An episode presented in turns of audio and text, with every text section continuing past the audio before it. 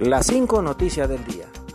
A continuación te presentamos las noticias más importantes de este miércoles 26 de julio del 2023.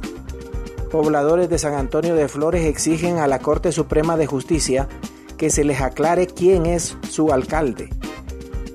Un grupo de habitantes de San Antonio de Flores bloqueó el tramo carretero que lleva al municipio de Tatumbla, en el extremo oriente de Teucigalpa, solicitando una pronta resolución por parte de la Sala de lo Constitucional de la Corte Suprema de Justicia respecto a un amparo que los mantiene sin autoridades edilicias.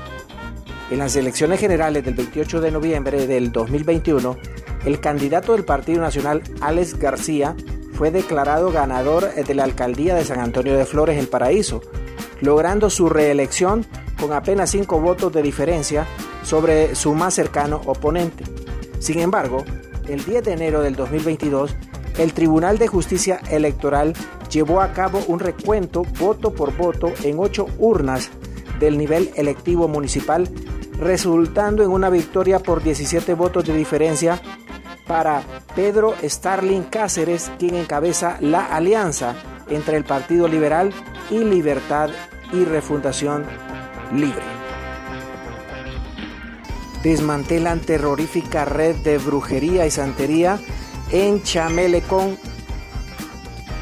La Policía Nacional desarticuló una terrorífica red de santería y ocultismo utilizada por miembros de la pandilla 18 en la colonia Ebenecer del sector de Chamelecón de San Pedro Sula, zona norte de Honduras.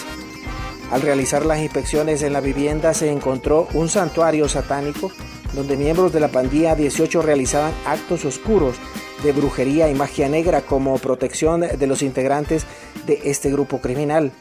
Velas, fotografías, santos venerados por organizaciones criminales como Malverde y muñecos simbolizan la muerte. Fueron parte del hallazgo de los agentes de la Dirección Policial de Antimaras y Pandillas contra el Crimen Organizado. Continuamos con las noticias en las cinco noticias del día. Y tomando el INAMI por colectivo de libre exigen destitución de autoridades. Colectivos del Partido Libertad y Refundación Libre se tomaron los accesos al Instituto Nacional para la Atención a Menores Infractores INAMI, exigiendo cambio de autoridades y el despido de algunos empleados de otras afiliaciones políticas. Los manifestantes exigen la salida de la directora ejecutiva porque aseguran que es de afiliación cachureca. Al mismo tiempo lamentan que solo cinco empleados que laboran en la institución son de libre y los demás son de otros partidos, por lo que no descansarán hasta sacarlos pasando la escoba rojo-negro. Texas comenzó a enviar a prisión estatal a mujeres migrantes por delitos menores. El estado de Texas comenzó a detener mujeres migrantes en una prisión estatal bajo sospecha de delitos menores como parte de la política del gobierno de Greg Abbott, tras demandas de discriminación que planteaban que solo los hombres migrantes eran encarcelados.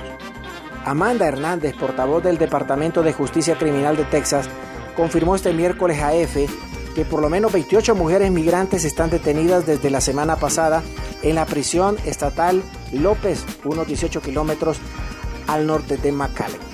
En marzo del 2021, el republicano Abbott puso en marcha la operación Estrella Solitaria de Seguridad Fronteriza, bajo la cual la policía estatal empezó a detener migrantes indocumentados.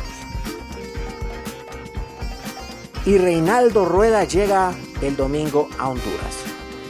El nuevo técnico de la selección de Honduras, el colombiano Reinaldo Rueda, arribará al país este domingo, informó el presidente de la FENAFUT, Jorge Salomón.